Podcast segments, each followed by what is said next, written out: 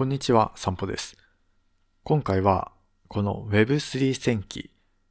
この配信コンテンツのコンセプトをがっつり説明する回にしたいと思います。まあ、コンセプトを先に言っておきますと、空気感、思考のすべてをコンテンツ化するっていうことになります。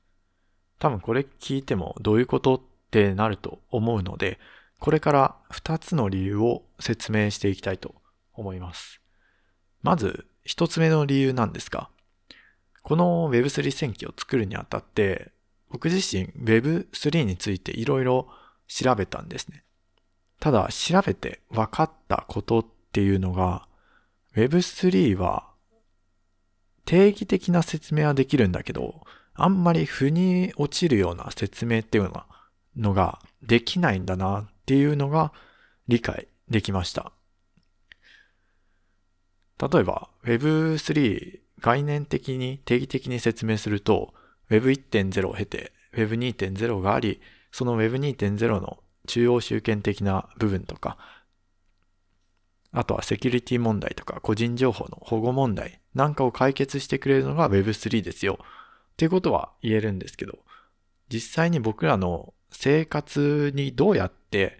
馴染んでくるのかとか、自分たち今の生活をどういうふうに変えていくのかっていうところって、あんまり、そう、身近な例で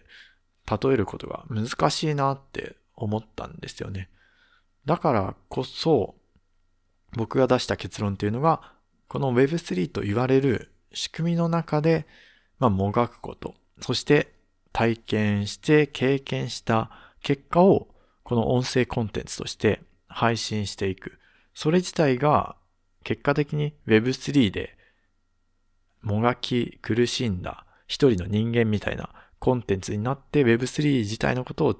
自体を伝えていくことになるのかなと考えた次第です。これが一つ目の理由ですね。で、二つ目の理由に関しては、今、ちょうどあの、自撮り NFT って皆さんご存知ですかねなんか今流行ってる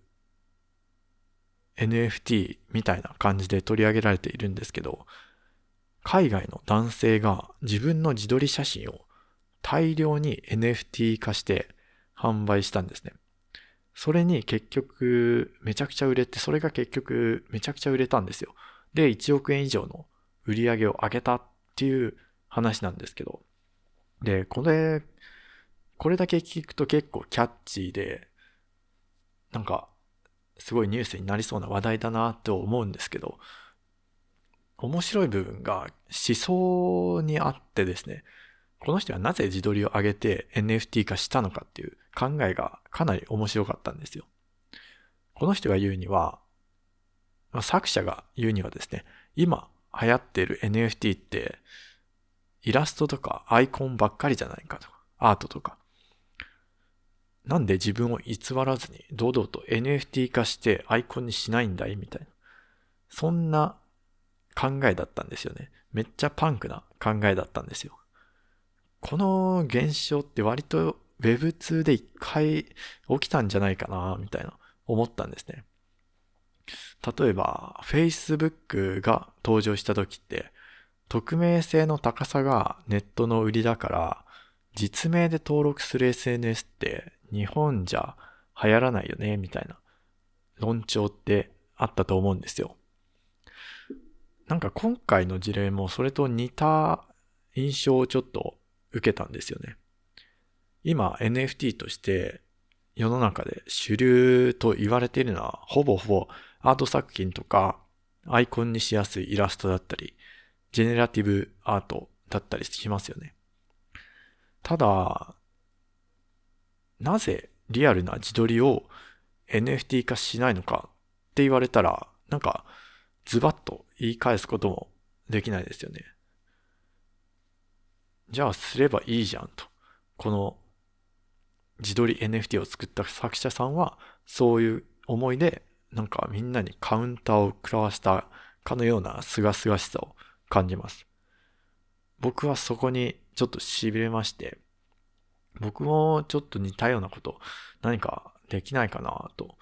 考えたんですよ。ただ、自分自身の自撮りを後追いで NFT 化するなんて、そんなつまらないことはないなと思ったので、結果ですね、録音したこの音声コンテンツ、この音声を編集せずに公開しようと、ちょっと決断しました。で、その理由なんですけど、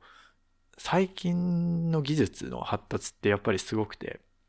テキストとか画像、動画ってもう加工し放題じゃないですか。TikTok なんかも自分の顔すらもカメラ越しに、画面越しに加工されてしまうっていう時代ですよね。まあその方が、情報を加工した方が情報の受け手にメリットが多いっていうのもありますよね。情報の吸収がしやすかったり、勉強しやすかったり、理解しやすかったりとか、そういう利点はもちろんあると思うんですよ。ただやっぱり加工した情報ばっかりが世の中に溢れて、加工した情報がレコメンドされやすい時代って、やっぱりなんか僕としてはあんまり面白くないなと。もっとなんかドロドロしたカオスなコンテンツないのかなとか。意外にそういうのを探し始めている自分がいたんですよね。なので、加工していないこの情報を、この僕の音声コンテンツをありのまま出すことによって、この僕自身のこの間の置き方とか考え方、生き方みたいなものがバックボーン的に透けて見えてくるんじゃないかなと、そんなことを思いまして、そこに面白さを個人的に感じたんですね。だから、自分の体験を空気感とこの思考を含めて編集せずに配信していこうと決めました。なんかちょっと言い回しがくどくなってしまっって分かりづらくなったと思うんですけど、なんだろう。うん、とりあえず思考の過程とか、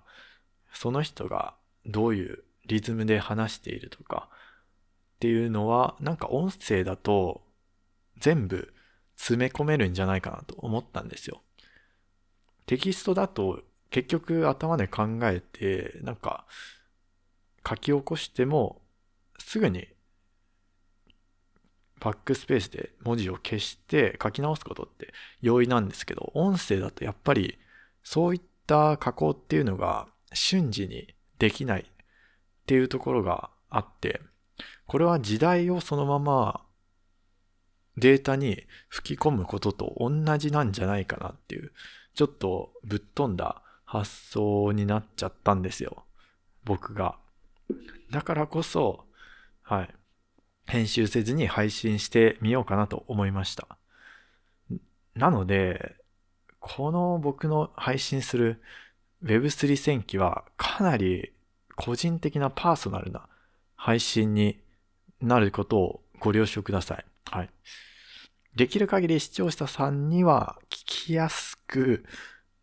話したいんですけど、何分まだ慣れていないので、最初のうちめちゃくちゃ聞きづらい配信コンテンツになると思います。なので、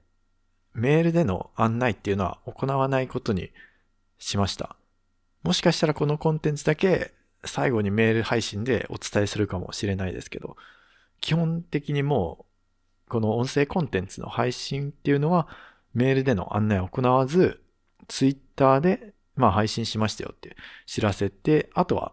そうですね、配信時間を決めて、まあ、毎日同じ時間に配信してますって決めれば、ある程度その時間帯に、えー、お客さん、視聴者さんが集まってくださるっていうことも考えられるので、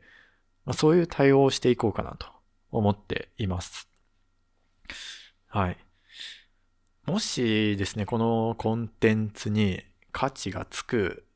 のであれば、多分 Web3 っていうこの仕組みっていうのがね、社会全体に広まった時なのかもしれないです。5年後、10年後とかにもしかしたらこんな配信してるやつがいるぞと。Web3 についてこいつの配信を見れば体感的に